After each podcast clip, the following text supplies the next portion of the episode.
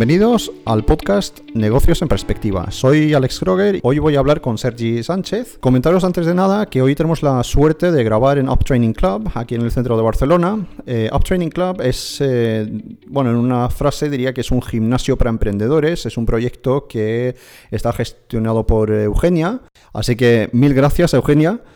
Y eh, bueno, es un lugar donde nos han permitido grabar el, podcast con nuestros invitados que tenemos aquí cara a cara en Barcelona y también es un lugar donde hacemos nuestros talleres mensuales abiertos, donde tocamos temas de motivación, liderazgo, gestión del cambio, etc. Como decía, hoy estoy aquí con Sergi. Sergi es el director del segmento de negocios en Cataluña del Banco Sabadell y también es un gran conocedor de los OKRs, que es, eh, bueno, básicamente significa Objective Key Results que será el tema central de hoy y será lo que vamos a desarrollar a lo largo de este episodio. Antes de nada, Sergi, eh, cuéntame un poco qué es lo que haces en el Banco Sabadell. Hola Alex, buenas tardes. Pues en primer lugar agradecerte la invitación a Negocios en Perspectiva. Es un placer estar hoy esta tarde contigo y compartir un rato con, tu audiencia. Eh, mi rol en Banco de Sabadell actualmente se desarrolla en un puesto que es el director de segmento negocios para el territorio de Cataluña, como bien apuntabas en tu introducción. Es un rol que tiene un propósito muy definido que podríamos resumir en impulsar y dinamizar la propuesta de valor para los clientes que son negocios en el territorio de, Cataluña. Y esta propuesta de valor tiene dos características fundamentales, dos ejes alrededor de los cuales giramos. El primero de ellos es eh, la proximidad y el acompañamiento a los negocios. Esto lo conseguimos gracias a una extensa red comercial y gracias a una atención personalizada tanto presencialmente como en cualquier canal. Eh, somos omnicanal en este sentido. Y un segundo eje que sería la especialización de nuestros gestores y de nuestro portfolio, muy enfocado a cubrir las necesidades de, los clientes. Somos una entidad que se preocupa eh, por escuchar cuáles son sus necesidades y adaptamos nuestro portfolio a, este, a estas necesidades que nos manifiestan. Muy bien, muchas gracias. Hablando de los OKRs, en un par de líneas, como modo de introducción, ¿qué sería un OKR? Simplificando mucho, OKR es un sistema integral de gestión por, objetivos. Es una, forma de trabajar que fue ideada en un primer estadio por Peter Drucker, el gran gurú del siglo XX del, liderazgo. Eh, se acuñó en su momento en su libro eh, Practice by Management en el año 1954. Básicamente, como digo, es un sistema de gestión o de dirección por objetivos que nos aporta algunos beneficios tangibles e importantes, como son la simplicidad, la transparencia y el alto impacto.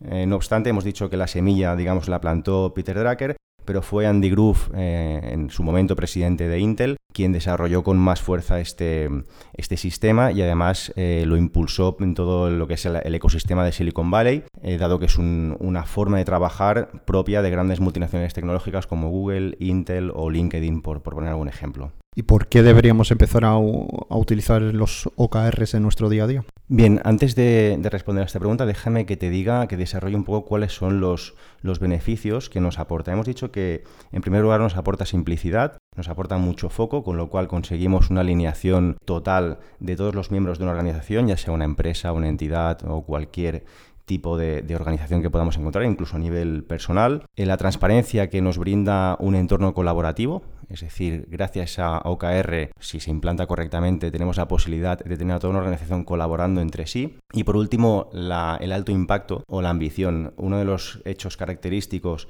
de este sistema es que es importante eh, que los objetivos sean muy definidos y sean de alto impacto para el negocio. No es, eh, no es admisible un OKR, por ejemplo, cuyo impacto sea eh, bajo para la organización. Muy bien, luego profundizamos un poco. Antes de seguir pues eh, con el tema de los OKRs y como viene siendo habitual en este podcast, me gustaría saber desde tu punto de vista cuáles son los tres retos en el mundo de la empresa a los que deberíamos prestar más atención y un poco cuál es tu propuesta para solucionar estos retos. Es una, pregunta compleja que voy a intentar responder de una forma resumida. Los tres retos que yo identifico como, digamos, que tienen un mejor, un mayor recorrido de mejora a nivel empresarial serían en primer lugar la comunicación, o mejor dicho, la comunicación ineficiente. Eh, no solo es en el mundo de la empresa, sino que es en cualquier ámbito, es obvio, pero aquí estamos en negocios en perspectiva y con lo cual vamos a, ceñirlo a este ámbito. Es un problema complejo que, puede y debe convertirse en una, oportunidad. Es como ver cómo una misma información, si llega a todo el mundo, que ya de por sí es complicado, es interpretada de una forma muy diferente por cada, receptor. Por un lado tenemos un exceso de información, estamos en una era en la que, bueno, eh, lo sabes bien, ¿no? Tenemos internet, eh, tenemos un exceso, yo creo, eh, abrumador de información, con lo cual hay, hay, dos polos, una comunicación, uno es el emisor, otro es el receptor. ¿Cómo lo solucionaría? Pues en cuanto al emisor diría que lo más importante es simplificar al máximo posible, eh, desgranar al máximo qué es lo importante de lo que queremos comunicar. Esto no es sencillo porque implica renunciar a cosas y muchas veces el que comunica tiene miedo de que se queden mensajes importantes por el camino. Así que la primera herramienta en cuanto al, emisor sería escoger muy bien cuáles son los mensajes clave. Para esto recomiendo, y por relacionar un poco conceptos, un libro de Peter Duick eh, que se llama El poder de los hábitos. En este libro encontramos un concepto muy interesante aplicable a las empresas, que es el de los hábitos clave. Son todos aquellos hábitos cuya implantación impacta directamente en muchos otros. ¿Con esto qué conseguimos? Pues que con una comunicación eh, más simple y más reducida podamos impactar en muchos más ámbitos. Luego está la parte del receptor, también es muy importante, es decir, no toda la responsabilidad de una comunicación la debemos ceñirla a lo que se dice, sino a cómo se recibe. Cuando hablamos de simplificar la información es una cosa fácil de decir, pero muchas veces es difícil de, implementar precisamente por este miedo que comentábamos al principio de que el receptor no, no reciba bien el mensaje o no lo entienda bien o no lo interprete bien. Entonces es importante, bajo mi punto de vista, crear una cultura corporativa, una cultura de empresa y fomentar el criterio en cada uno de los receptores. De esta forma seremos capaces de enviar un mensaje muy simple, muy enfocado y podremos conseguir que el receptor eh, pues haga una interpretación correcta. El ejemplo más claro sería en una comunicación interpersonal. Muchas veces somos capaces, con, personas que tenemos mucha confianza, pues con una sola mirada, un solo gesto, entendernos. Esta sería la metáfora que deberíamos conseguir en una gran organización. Un mensaje claro, muy definido y que sepamos que todo el mundo va a interpretar de la misma manera. Por lo tanto, implantar una cultura corporativa es muy importante y fomentar sobre todo el criterio en cada uno de los receptores, pues es igualmente crítico para conseguir esta simplicidad. Pero ahí, has dicho una cosa muy interesante, que es el miedo a perder pues, parte del mensaje o parte del contexto o parte de la información. Eso muchas veces, y ahí estamos hablando de, de miedos a lo mejor a nivel personal, cambiar eso, es decir, vale, yo estoy en una organización, quiero implementar una nueva cultura, el ayudar a que la gente no tenga miedo es un trabajo en sí, ¿no? Sí, obviamente, como digo, y, lo hablaremos durante el programa, ni OKR es un sistema infalible, ni no hay ningún sistema que de por sí arregle nada. De hecho, la cultura corporativa, la cultura de empresa y el criterio, sobre todo, déjame insistir en el criterio que podemos fomentar en todos los receptores de información, en todos los, miembros de una organización, repito, sea empresarial o sea personal, es vital y va en línea de lo que dices. Eh, cuando alguien sabe exactamente qué es lo que puede inferir de una comunicación, pues se pierde miedo y por lo tanto se es mucho más mucho más eficiente. Luego el segundo problema que, creo que es uno de los, de los obstáculos que tenemos hoy en día en las organizaciones es la falta de innovación. Muchas veces cuando hablamos de innovación yo creo que el imaginario colectivo se nos va enseguida a inteligencia artificial, big data, tecnología, ingeniería, etcétera, ¿no? Con lo cual muchas veces decimos, oye, yo en mi, en mi ámbito no tengo una forma de, conseguir una mejor innovación, una mayor innovación o, una innovación, ¿no? ¿Cómo podemos romper esto? Bueno, yo te voy a dar mi definición de, innovación, que es una, una, definición muy personal. Bajo mi punto de vista, innovar es hacer más eficiente el trabajo, sea como sea, sea con el proceso que sea. No necesariamente tiene que ser con una app, que parece ser que es lo que, lo que está más de moda, sino que mejorar cualquier proceso, ya sea comercial, operativo, administrativo, es fundamental para sobrevivir y para sobresalir. Eh, todavía escuchamos en muchos foros, esto siempre se ha hecho así, ¿no? Entonces, pues bueno, es importante romper con este tabú, probar cosas nuevas, siempre en un entorno controlado, en un entorno con, medida, pero sin miedo. Y creo que, que aquí es un punto de mejora importante a nivel general. Y lo de simplificar procesos como una forma de innovación es igual de válido para una gran multinacional como una pequeña empresa, ¿verdad? supuesto. De hecho, en una pequeña empresa creo que la innovación puede tener un papel mucho más relevante o de hecho puede ser más accionable, por decirlo de alguna forma y en una gran organización quizá perdemos un poco de accionabilidad porque mover una pata del elefante a veces cuesta mucho, pero igualmente es muy importante porque optimizar un proceso puede significar muchas horas y muchos costes de muchas, de muchas personas, con lo cual es optimizar procesos sea de la forma que sea, incluso un simple proceso comercial eh, o administrativo, cómo se tramita un pedido, cualquier cosa que nos podamos imaginar puede favorecer mucho y de hecho favorece mucho a una organización. Por último, pues el, tercero de los problemas que me planteabas, creo que es la mala ejecución. Vivimos en un mundo en el cual el tener ideas está, creo, sobrevalorado. Te pongo un ejemplo. Si tú y yo ahora mismo tuviésemos una idea aquí, una idea que creyéramos que es innovadora, muy probablemente buscáramos por, si buscáramos por Google o por Internet o buceáramos un poco, esa idea estaría inventada. No quiero decir que esté todo inventado, evidentemente se pueden inventar cosas nuevas, pero lo más probable es que haya muchas cosas inventadas. Sin embargo, cuando nos vamos a la ejecución de las cosas, es cuando nos encontramos con una falta de constancia y de excelencia. Con lo cual, darle importancia a esta implementación de, las ideas, muchas veces tenemos, eh, hay ideas, hay procesos que fracasan, ideas buenas y procesos buenos que fracasan precisamente por la puesta en práctica. Con lo cual, poner el foco en una ejecución excelente de aquellas ideas, sean más rompedoras o menos, más disruptivas o menos, creo que es un, foco importante trabajar también en el entorno empresarial. Pasando a la parte central de este episodio y ya pasando lo que hemos dicho, ¿no? A la parte de los OKRs, ¿cuál es la diferencia entre un KPI y un OKR? Bueno, la diferencia entre estos dos ejemplos es, sideral. Un KPI siempre va a estar presente en un OKR. Un KPI no deja de ser una visión muy parcelada de lo que puede llegar a ser un proyecto en total. El KPI siempre va a ser necesario porque necesitamos medir cómo estamos yendo, pero no deja de ser esto una simple medida necesaria, pero en cualquier caso siempre ligada a un proyecto o un objetivo que es el que realmente define las actuaciones a, seguir. Es, el KPI es accesorio. OKR, por el contrario, es el proyecto en sí mismo, que integra la dirección, integra las palancas, accionar y la medida de progreso. Un OKR se divide en dos partes. Una línea superior que define el objetivo y aquí déjame hacer una puntualización importante en, en cuanto al tema de los Objectives and Key Results porque nosotros entendemos un objetivo de una manera diferente a cómo se entiende en este sistema. Para nosotros un objetivo es un hecho medible con, una, con un porcentaje o con una cantidad concreta, eh, digamos SMART, ¿no? específico, medible, alcanzable, realista y en un tiempo concreto. En el caso de OKR, el objetivo es la dirección, es el propósito, es lo que nosotros entendemos como el propósito, es el porqué. Y los resultados son lo que nosotros entendemos como objetivos, es decir, son los hechos medibles que te van a conducir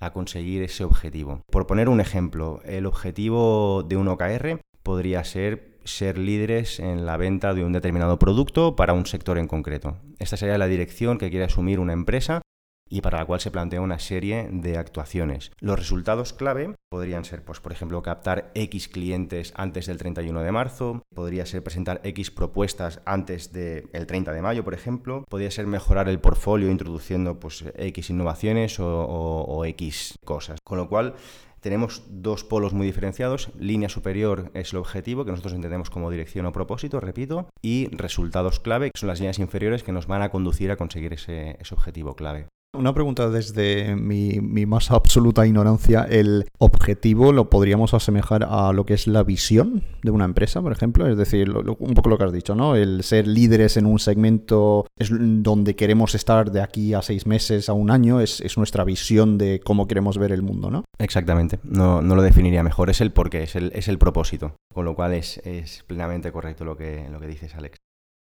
¿Un OKR se podría asemejar un poco a lo que es un POR, un Plan of Record? Esto es, muy curioso. Eh, al principio del, programa comentaba que OKR es un sistema que acuñó en un principio Peter Drucker, que le atribuye a él, pues digamos, fue el que plantó la semilla, ¿no? Pues bien, el Plan of Record también es un sistema que se atribuye, este nacimiento se atribuye a Peter Drucker, con lo cual son dos sistemas que nacen de, del mismo, de la misma definición del Managing by Objectives y a partir de ahí pues, se han hecho una serie de interpretaciones, se han dinamizado, se han impulsado de una forma diferente cada uno de ellos. Existe para mí una diferencia fundamental eh, que es uno de los grandes valores que nos aporta OKR. Plan of Record lo que nos da es un framework, nos da un cuadro de trabajo en el cual pues, cada, cada persona, cada miembro de una organización puede ver cuál es su contribución a un objetivo general. Esto es algo que se asimila mucho a OKR. Sin embargo, OKR nos da algo más, algo más profundo y algo que creo que es lo que hace transformar realmente a una organización. Eh, déjame que te haga referencia a otro libro, ya que hemos hablado de, unos cuantos. Un autor que me permito eh, recomendar a tu audiencia, que es Daniel Pink, que ha escrito varios libros. Uno de ellos es La sorprendente verdad sobre qué nos motiva. basándose en varios estudios, nos dice que hay tres polos de, motivación que hacen que las personas pues, se sientan reconocidas en su trabajo o en cualquier ámbito. El primero es la autonomía, el segundo es la maestría y el tercero es el propósito la autonomía entendida como la capacidad de tomar decisiones, de forma muy resumida, la capacidad de un empleado, de un colaborador de tomar decisiones. La segunda es la maestría, el saber hacer las cosas. Y la tercera es el propósito, que es saber a qué estoy contribuyendo y que es más grande que yo. El Plan of Record y OKR se asemejan en este último, en el propósito. En ambas, el colaborador puede ver cuál es su parte de contribución al total de la organización. La maestría es algo que es implícito a las dos, no lo tratan explícitamente, pero sí que al final es necesaria para desarrollar cualquier tipo de actividad. Y la autonomía es el punto principal en donde ambas, eh, ambos sistemas se diferencian. OKR tiene un atributo especial que es hacer que sea el propio colaborador quien defina su objetivo y defina sus resultados clave, cosa en que en plan off record no pasa, con lo cual entiendo que la potencia que puede tener en cuanto al compromiso y el engagement que puede tener con los colaboradores es inferior al de, al de OKR.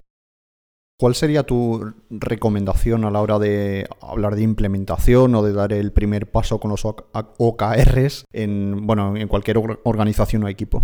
Como en todo, hay, varias formas de afrontar las cosas. Eh, en este caso yo diría, lo resumiría en, dos, básicamente. La primera es hacerlo pues de golpe, hacerlo desde, desde cero, con toda la organización, todo el mundo implicado. Y la segunda, pues hacerlo de una forma más prudente, poco a poco. Este, este sistema, el de OKR, es un sistema, como he dicho al principio, que está ideado en Silicon Valley, en un, en un ecosistema muy especial, utilizado por un tipo de empresas muy especiales, eh, tecnológicas básicamente. En este tipo de empresas, en Intel, en Google, en LinkedIn, en MyFitnessPal, el principal patrocinador de, este sistema fueron sus propios, la propia alta dirección, sus propios presidentes, los CEOs, con lo cual, bueno, pues creo que es el sistema que realmente, realmente da un resultado excelente.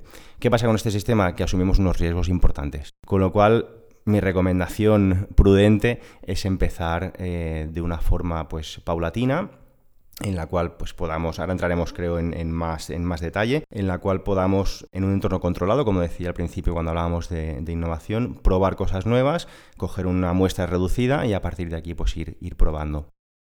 Ya has mencionado un montón de empresas tecnológicas de Silicon Valley. La pregunta que me viene es, ¿vale, esto es para todo el mundo? ¿O es que tienes que ser una empresa del ámbito de la tecnología tipo LinkedIn o tipo MyFitnessPal? ¿Tienes que ser una empresa tecnológica para implementar los OKRs o lo podría implementar una empresa pequeña, bueno, de una escala nacional, digamos? No necesariamente ha de ser una empresa tecnológica, eh, de hecho en absoluto, ni mucho menos, pero sí que creo que no es para todo el mundo y va a depender mucho de la cultura empresarial, ya no solamente de la empresa en donde se implante, sino del, entorno socioeconómico en el cual esté esta empresa. Como bien sabes, el entorno de Silicon Valley es muy, muy, muy específico y allí pues parece ser que ha funcionado además muy bien. Yo diría que depende sobre todo de la cultura empresarial que haya, que haya detrás, esto es básico. OKR por sí solo no nos va a solucionar nada y lo que has dicho de cultura empresarial, ¿qué tipo de cultura empresarial eh, opinas que, deba haber para que un OKR tenga éxito? Mira, uno de los atributos de OKR es el de alto impacto y es un atributo que Google ha trabajado muy bien a través de un, de un término que es decuplicación. Explico, básicamente decuplicación es multiplicar por 10, no, no es nada más que esto. ¿Cómo nace esto? Pues en este entorno que comentábamos, cuando estás eh, diseñando un OKR, hay una primera fase en la cual pues, marcas el resultado, marcas el objetivo, perdón, marcas los resultados clave y viene en este caso un, jefe, en este caso pues un alto, un alto directivo de Google y te dice este objetivo que te has marcado, he multiplícalo por 10 y a partir de aquí ponte a pensar en cómo, en cómo hacerlo. Esa es la cultura empresarial que, es necesaria para implantar un OKR, entre otras cosas. Hay, más atributos. Yo diría que este es el más importante. La transparencia no se queda atrás y la simplicidad tampoco, pero el multiplicar por 10 lo que en un primer momento puedes pensar, creo que es lo más complicado. De hecho, muchas veces eh, Google en estos OKR no ha conseguido llegar al 100%. De hecho, no está bien considerado conseguir el 100% de los OKR porque significa que la ambición ha sido, ha sido demasiado baja. O sea que un OKR es ideal para realmente lograr objetivos muy ambiciosos y realmente tener un crecimiento fuerte. Sí, es para crecimientos exponenciales, ya digo, da muchos más atributos. Esto se puede adaptar a una cultura diferente. Creo que OKR puede ser, puede ser utilizado por otro tipo de empresas, pero este es uno de los atributos que creo que son más importantes. Si te preguntaran, oye, nos gustaría implementar los OKRs, diseñanos un plan de implementación, ¿cómo lo harías? En primer lugar, creo que lo más importante es identificar exactamente cuál es la motivación de una empresa u organización para querer implementar este sistema. Porque muchas veces la motivación, ya lo sabes, en, cualquier ámbito eh, está soterrada. Lo que te dicen es una cosa, pero lo que quieren realmente es otra. Con lo cual, lo primero de todo es ver exactamente qué es lo que quiere una empresa cuando va, cuando te, pide que quiere implantar OKR. Porque si una empresa o una organización cree que por solamente por implantar este método va a mejorar, está muy equivocada. ¿De acuerdo? Hay, hay muchas más variables eh, a tener en cuenta. Una vez establecida esta base, saber cuál es la motivación de la empresa y sabemos que es la base o creemos que es la base correcta, lo primero que haría si me lo pidieran a mí sería escoger un departamento, un departamento que serviría como eje para, empezar a, probar este, este método. Y otra cosa que haría sería designar a lo que yo llamo un guardián de los, de los OKR, una especie de facilitador, una persona que sea quien aúne todo el conocimiento de, de OKR Implicaría al departamento de formación, obviamente. Hay mucha información al respecto, hay muchas empresas que lo utilizan, hay mucha literatura, con lo cual creo que deberíamos tener una persona en la organización muy especializada en esto. Creo que haría falta mucha formación para el departamento que fuese a utilizar este, este sistema y evidentemente para los departamentos adyacentes que de alguna forma reciben inputs o outputs de, este departamento para saber exactamente qué es lo que se puede encontrar, que en realidad no debería, no debería cambiar mucho pero sí que es importante sobre todo eh, alinear mucho los objetivos que este departamento se marque, el de todos sus colaboradores y por lo tanto es, vital tener a una persona en la empresa que, lo patrocine. Aquí has hablado un, poco de, vale, cogemos un equipo, probamos, eh, bueno, aquí estamos hablando de gestión del cambio y como digo, en toda organización tenemos algo que, llamamos los anticuerpos o elementos o personas que se encargan de que cualquier cambio sea pues una, una amenaza, ¿no? Bueno, al final pues promueven que se rechace el cambio o digamos lo nuevo. A la hora de implementar un OKR habrá que no solamente pasar por un, proceso de gestión del cambio, pero también un cambio cultural que ya lo has mencionado antes. La pregunta es, ¿de verdad merece la pena todo esto? ¿Compensa el esfuerzo de invertir, pues eh, lo que digo, cambiar la cultura, de cambiar, bueno, iniciar un proceso de gestión del cambio, etcétera, para implementar los OKRs o no? Bueno, vamos por partes. Eh, ante cualquier cambio, no sé el por qué, pero normalmente todos, y me incluyo, solemos ponernos un poco de, punta, ¿no? ¿no? nos suele gustar el, cambio y en OKR no sería una, una parte diferente, no sería una ocasión diferente. Hemos hablado de algunos, algunos conceptos, ¿no? Foco, simplicidad, transparencia, excelencia. Son valores o principios que son muy atractivos de escuchar. Que, ¿Quién no los crea en su organización? ¿no? Al final, cuando escuchas estos, estos atributos, eh, que al final son también un poco grandilocuentes, eh, te suena muy bien, ¿no? Suena, hostia, perfectamente. El problema es que igual que son atractivos de oír, su implementación implica que debamos modificar comportamientos muy arraigados, que mal que bien ya nos están dando resultados. Como bien dices, eh, ¿para qué voy a, cambiar algo que, ya está funcionando? Esto es lo que se pregunta la mayoría de gente. Bueno, déjame aludir a uno de los problemas que te comentaba al principio del programa y es el inmovilismo o la, falta de innovación. El aprendizaje, el probar nuevos métodos, ya no es una opción para, destacar, muchas veces es una obligación para mantenerte a flote. Antes el aprendizaje era un poco, bueno, pues para destacar un poco más, etc. Ahora en el entorno en el que nos movemos es absolutamente imprescindible simplemente para mantenernos en la línea de competitividad que, deseamos. Y es cierto que afrontamos muchos cambios diariamente y por ello debemos saber vender bien este producto, en este caso este, este servicio o este sistema. Y la única forma que sé es ir hasta el propósito, el por qué. Y esto cambia en función de cada, de cada individuo. Déjame recomendarte de aquí también un, autor, eh, porque es muy interesante, Simon Sinek. Tiene, tiene algunos libros, tiene un vídeo concretamente en YouTube que se titula Cómo los grandes líderes inspiran a la acción y siempre trata de establecer una comunicación a través del porqué, del propósito. ¿Y cuál puede ser el porqué o un propósito de un colaborador? Si establecemos cuáles son los puntos de vista que puede haber dentro de una organización, tenemos el del colaborador y luego tenemos el de la empresa o el, del manager. Cuando hablamos del colaborador, ¿qué nos ofrece OKR? Bueno, nos va a permitir incidir más. Eh, al final, lo que vamos a conseguir es tener trabajadores y empleados y colaboradores mucho más autónomos. Nos va a permitir saber cómo contribuimos a una causa más global, eh, conocer otros ámbitos, trabajar en un ambiente colaborativo. Con lo cual son atributos que, hombre, suenan bien, ¿no? Por, lo menos de entrada. Desde el punto de vista de la empresa, ¿qué nos ofrece o qué nos permite OKR? Pues sobre todo no perder talento, alinear a todo el equipo y mantener un estado óptimo de tensión bien entendida. Yo creo que es, que es eh, común que en las organizaciones se pierda talento. Muchas veces tenemos mucha gente haciendo cosas que exactamente no saben para qué sirven, con ideas que exactamente no sabemos cómo canalizar. OKR es un gran, un gran canalizador de este tipo de ideas, este tipo de talento, y con lo cual para la empresa puede suponer pues, una, fuente de riqueza muy importante. En fin, creo que son motivaciones suficientes como para valorar seriamente la posibilidad de, su implementación, ¿no? Hablando de la implementación, tu recomendación es que es hacerlo de arriba abajo, o sea, desde el nivel ejecutivo, management hacia abajo, o al revés. Debe hacerse así, debe ser una implementación top-down, debe ser desde la alta dirección hasta abajo, en OKR en esto no, no cambia, y sin embargo sí que hay una parte que sube de abajo arriba, ¿vale? Y ahora, ahora me entretengo un poco más en explicar esto, lo que, lo que sí que cambia es que esos objetivos de dirección, que son pocos y muy enfocados, se trasladan de forma transparente a todo el equipo. Y a partir de estos objetivos, cada equipo y cada miembro establece los suyos propios, que en gran medida deben estar alineados con los de dirección.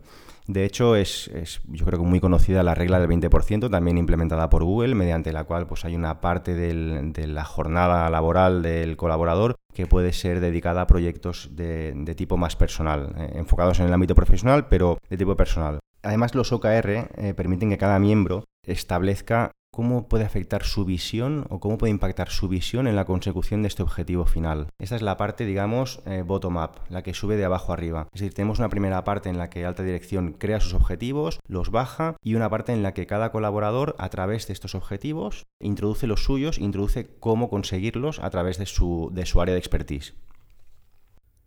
Perfecto, muchas gracias, eh, Sergi. Yo creo que lo, lo vamos a dejar aquí y lo, vamos a dejar el resto de los puntos para un segundo capítulo, que todavía tenemos eh, bastante materia que cubrir y bastantes preguntas. Y, bueno, yo creo que esto es una buena apertura, que por cierto, esto es el primer capítulo de la segunda temporada, o sea, un, honor tenerte aquí, Sergi. Lo dicho, lo dejamos aquí y hasta el siguiente episodio. Eh, como digo al final de cada episodio, que nos busquen por las redes sociales, LinkedIn, Twitter, arroba podcastnp y nos vemos pronto.